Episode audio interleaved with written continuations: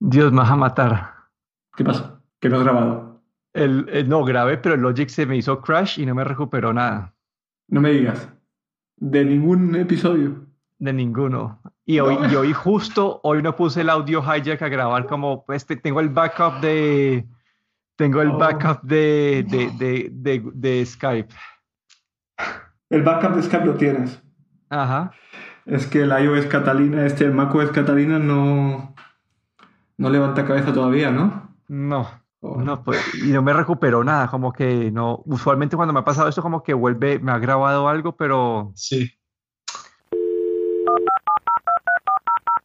pero bienvenidos al episodio número 80 de Tecnocracia, aquí Daniel de Ronsoro.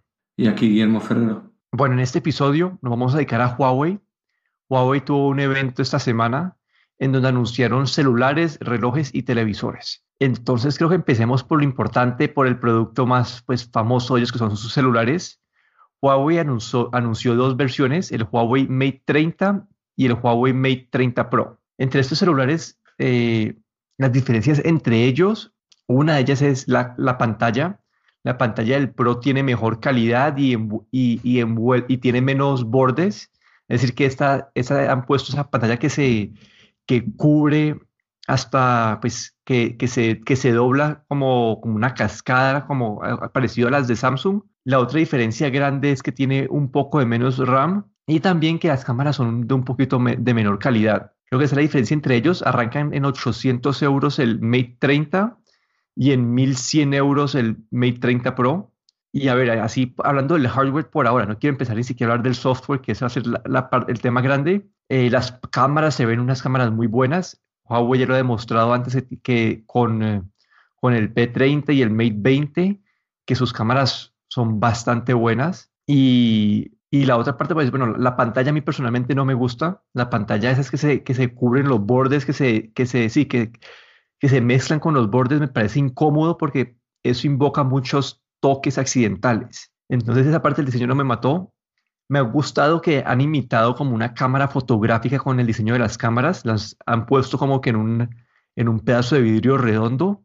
Entonces cuando uno está cogiendo el celular para tomar una foto, parece que uno estuviera cogiendo una cámara, que me parece bonito, interesante. Puede que hasta sea como que mejor que el de Apple con, con su iPhone 11. Pero este diseño también al, al poner estos bordes que se, se mezclan eh, con la pantalla, no han puesto botones de volumen. Y lo, y lo que han hecho, en vez de poner bol- botones de volumen, han puesto una zona táctil en donde uno puede mover el dedo para activar diferentes funciones. Y cuando vimos a la gente utilizar esta, esta, esta zona táctil en, en las primeras impresiones, se veía como que algo muy poco ergonómico. Porque si lo estás cogiendo con una mano, como que te cuesta trabajo mover el dedo en ese sector para, para subir y bajar el volumen. Entonces, esto, este, este cambio de diseño no me convenció, aunque este, esto es lo que les permite ellos ser como que una cara frontal casi 100%. No sé qué opinas vos desde el, desde el punto de vista del hardware. La verdad es que mm, yo no soy muy fan de las pantallas, las pantallas con bordes redondeados. No, nunca, nunca me han gustado, pero esta pantalla, mm, el, el haber incorporado aquí en estos bordes el control de volumen, a mí sí que me pareció interesante. Eh, se puede ajustar el volumen ya, ya seas eh, lo- o lo tengas con la mano derecha o la izquierda, puedes ajustar el volumen de los dos lados de la pantalla.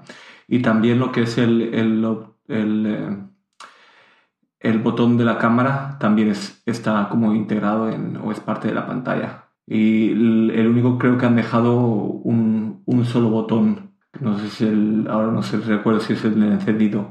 Y lo demás son como botones, eh, botones eh, virtuales en, en los bordes de la pantalla, de esta pantalla que, que gira o que tiene la curva alrededor de los bordes. Eh, la verdad es que muy, buena, muy buena calidad de pantallas OLED, eh, gran tamaño, eh, cámaras, pues como has dicho, muy buena calidad, el, cámaras, eh, una cámara frontal en el Pro de 32 megapíxeles, eh, luego también con, con, eh, efecto 3D de profundidad de campo y las cámaras traseras de 40 megapíxeles, eh, dos de ellas otra de 8 megapíxeles y una, una cámara 3D. Eh, mm, muy, el diseño de la parte trasera bastante, bastante bonito, con dos versiones, uno de ellos con una, con una imitación a piel y otro de ellos eh, metálico brillante. Eh, la verdad es que mm, no soy un, un, gran fan de, de, los teléfonos Huawei, pero las cámaras se ven de muy buena calidad. Yo creo que este año también todos los, eh, todos los, los fabricantes, pues ha sido el año, digamos, de las cámaras, no ha sido el año de...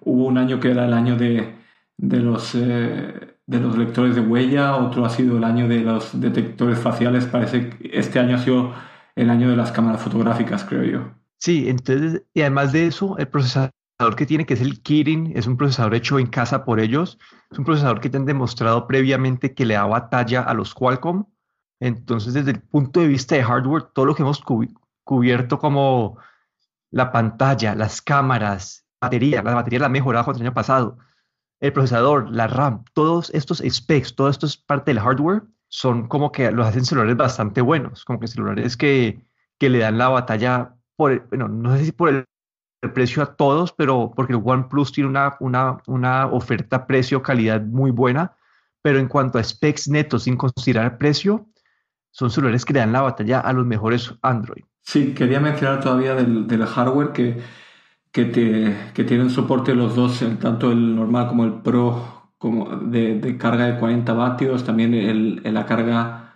eh, inalámbrica inversa también. Y, y, en la versión eh, Pro tienen eh, vídeo, por supuesto, en 4, 4K, pero en, lo que es interesante es que, que llegan hasta poder grabar a, 3, a 7680 imágenes o frames por segundo, que me parece una, una barbaridad. En modo...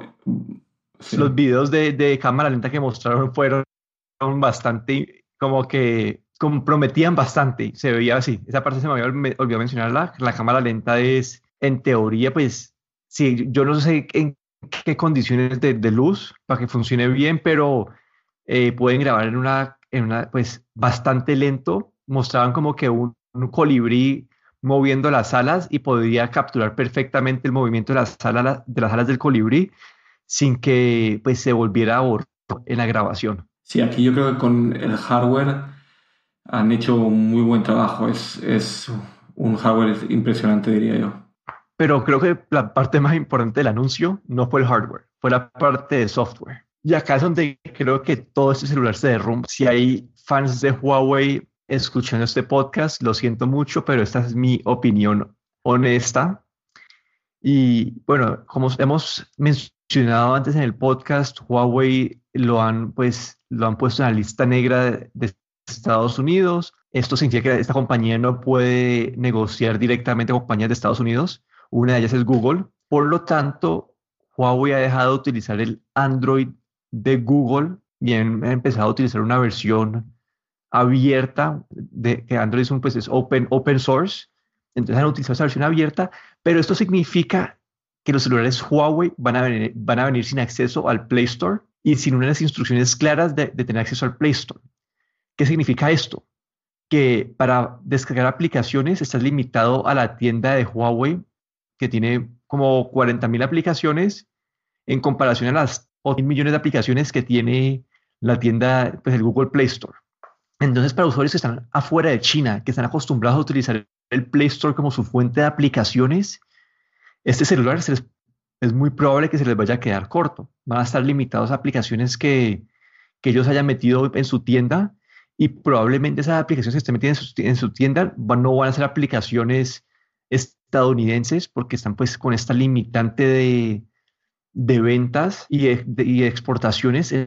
Entonces, si quieres abrir Gmail, no vas a poder. Si vas a querer abrir YouTube, no vas a poder. Si vas a querer abrir otra, eh, asistente de Google, no vas a poder. Entonces, para alguien que no vive en China, siento que este celular es imposible de recomendar por la parte del software.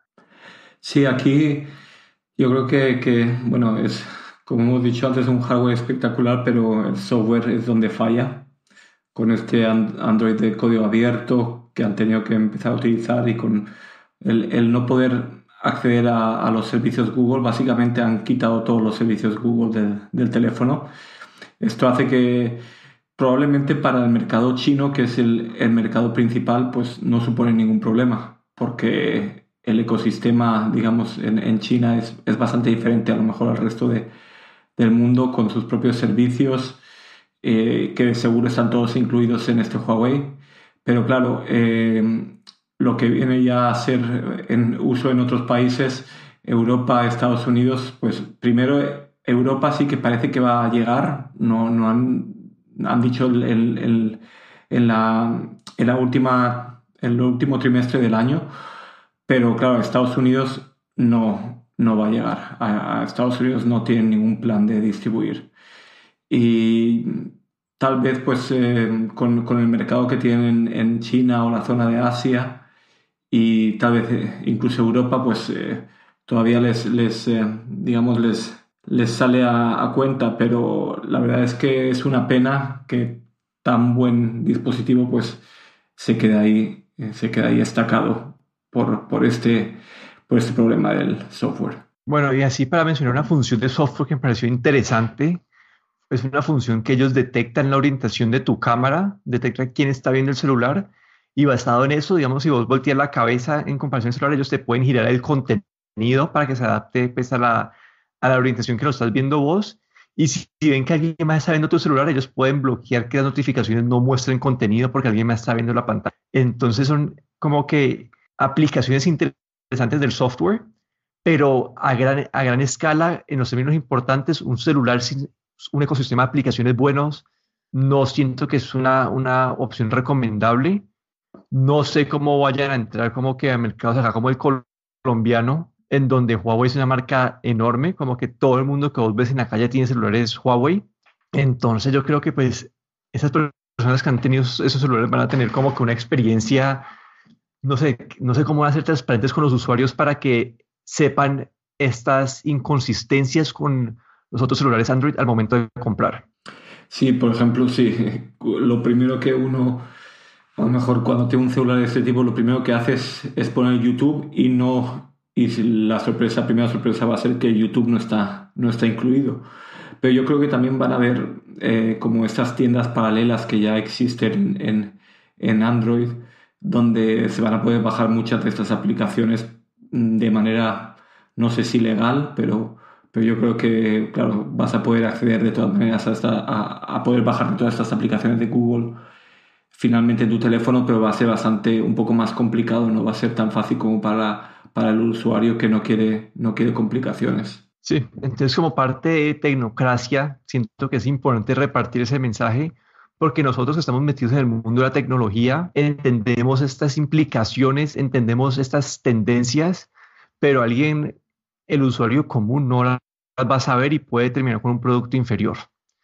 Pero saltemos a otro anuncio que fue el, reloj, un reloj inteligente. Eh, creo que el diseño de este reloj se llama el, GT, ¿cómo se llama el, reloj? Se llama el GT2, Huawei Watch GT2. Es un reloj que el diseño físico me parece bonito, es redondo, me acuerdo un poco a los diseños de, de Samsung. El reloj se ve bastante bonito, tiene diferentes pues, correas.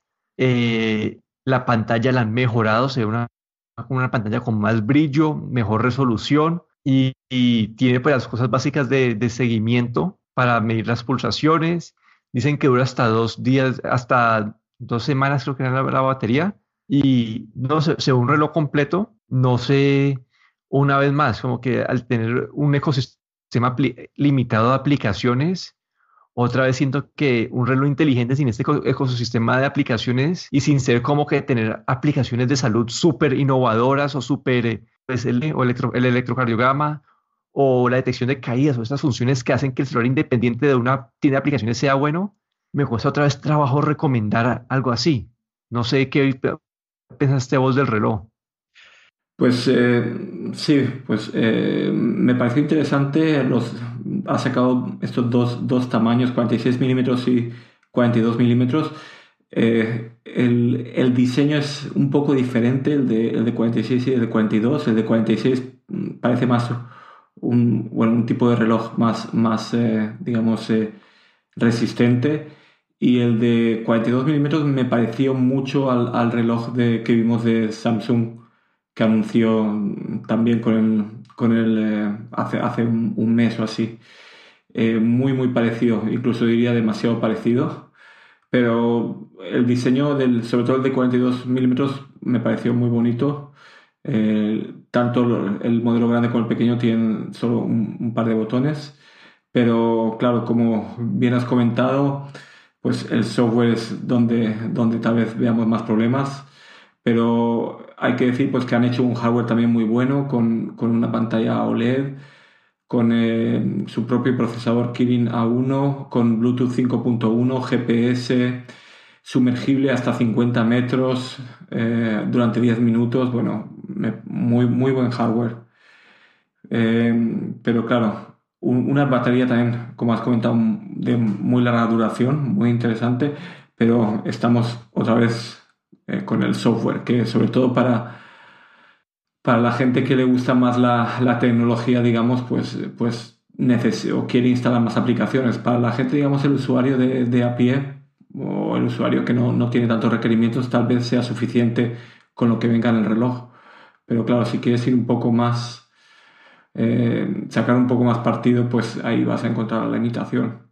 Sí, ahí, bueno, ahí mencionaron que ahora este reloj tiene la capacidad de tener la pantalla siempre prendida pero por defecto no, no está prendida, es decir, que está como el Apple Watch viejo que se activa la pantalla cada vez que lo, que lo levantas. Puedes activarlo, pero esto va a afectar la, la, duración de la batería, no va a durar tanto.